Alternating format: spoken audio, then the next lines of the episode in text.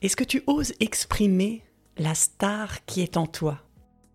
Bonjour et bienvenue sur le podcast Explore la vie qui t'aide à te révéler. Aujourd'hui, on va donc parler de stars, de paillettes, de paillettes intérieures. Parce qu'on va parler tout ça évidemment de façon intérieure et concrète. Mon nom est Marie Duval et je te retrouve tout de suite après ça.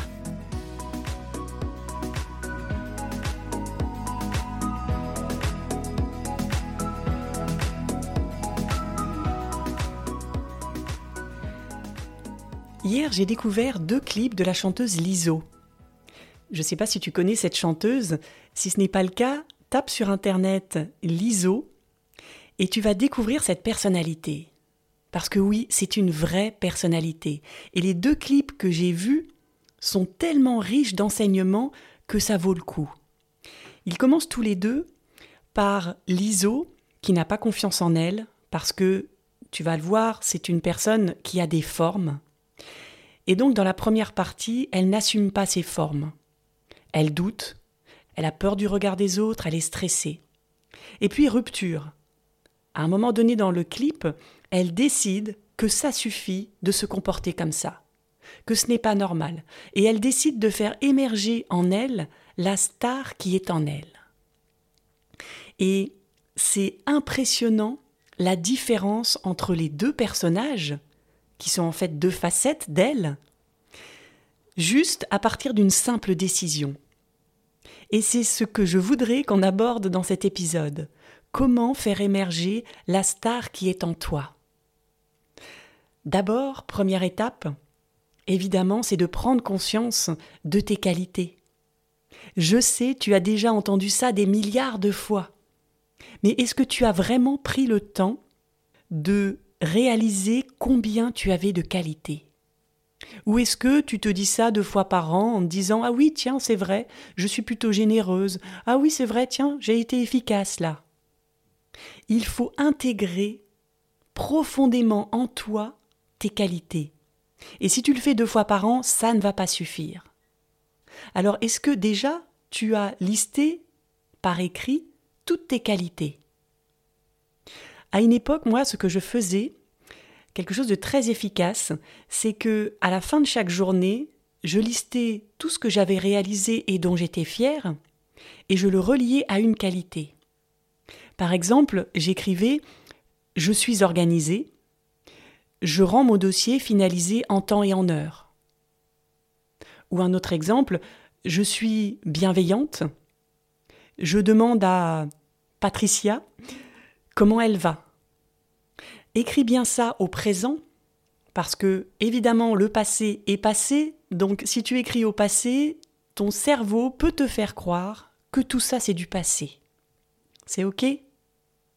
En faisant ça, tu vas apporter la preuve à ton cerveau que tu as ces qualités. Ce n'est pas qu'imaginaire, non, tu as des preuves chaque jour, chaque semaine, chaque année. Et au fur et à mesure où tu vas le faire, tu vas construire un vrai dossier de preuves et tes doutes, tes je ne suis pas assez, vont avoir du mal à résister face à toutes ces preuves. Si tu as des difficultés à savoir quelles sont tes qualités, ce que tu peux faire, c'est de réaliser quelles sont les qualités que tu apprécies chez les autres. Ce sont très souvent des qualités que tu as, même si tu ne le sais pas. Une fois que tu as toutes tes qualités, que tu les as listées, que tu as commencé à les intégrer, tu vas pouvoir t'appuyer sur ces forces. Et l'idée, contrairement à ce qu'on peut lire parfois, ce n'est pas de t'attaquer à tes défauts en premier. Va à la facilité. Tu as des forces. Pourquoi essayer d'obtenir ce que tu n'as pas? Commence par capitaliser sur ce que tu as. Et tu vas voir que plus tu fais ça, plus tu donnes de l'importance à tes qualités, plus tes défauts, eux, vont diminuer, sans que tu ne fasses rien. Pourquoi, à ton avis? Parce que tu vas rayonner tellement tes qualités que toi et puis les autres, vous n'allez plus tellement voir les défauts, vous n'allez plus vous focaliser sur ça, vous allez vous focaliser sur ce que tu rayonnes, tes qualités. Et c'est pour ça qu'on peut aimer des personnes qui ont des défauts, mais elles ont des qualités tellement importantes, tellement nobles, qu'on en oublie les défauts. Dans sa chanson, Liso dit à un moment Je ne suis pas la fille que je voulais être.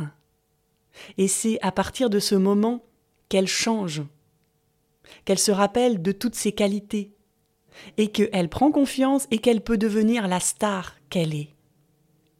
Et pourtant, elle a toujours le corps qu'elle a. Mais parce qu'elle ne met plus son attention dessus, elle ne considère plus que c'est un problème. Nous, quand on la regarde, on ne voit plus du tout son corps. On voit cette énergie qu'elle dégage, on voit cette confiance qu'elle a en elle. Et ces formes qu'elle prenait comme un défaut au début de l'épisode, et qu'on considérait du coup comme un défaut, puisque elle nous transmettait ce doute qu'elle avait, finit par devenir une force. Parce qu'on se dit waouh Elle assume pleinement non seulement son corps, mais en plus ses qualités. Et si elle le fait elle, alors pourquoi je le ferai pas moi? Qu'est-ce qui m'en empêche? Pourquoi je doute avec qui je suis, avec le corps que j'ai? Ça ne tient qu'à moi finalement. Quel enseignement ces vidéos donnent à tous ceux qui n'ont pas confiance en eux Merci. Je t'invite vraiment à aller les voir, une des deux. Il y en a une qui s'appelle I'm ready to be loved. Je suis prête à être aimée. Et puis une autre qui s'appelle Dame Time. Sacré temps. Il y a une phrase, un mantra que j'ai lu dans un jeu de cartes qui s'appelle Divine, qui résume bien tout ce qu'on vient de voir. Ça commence par Je reconnais mes atouts et mes valeurs. On vient de le faire. Ensuite, je les incarne profondément. Et ça, c'est une étape importante, parce que si tu ne le fais pas, tu vas rester à la surface.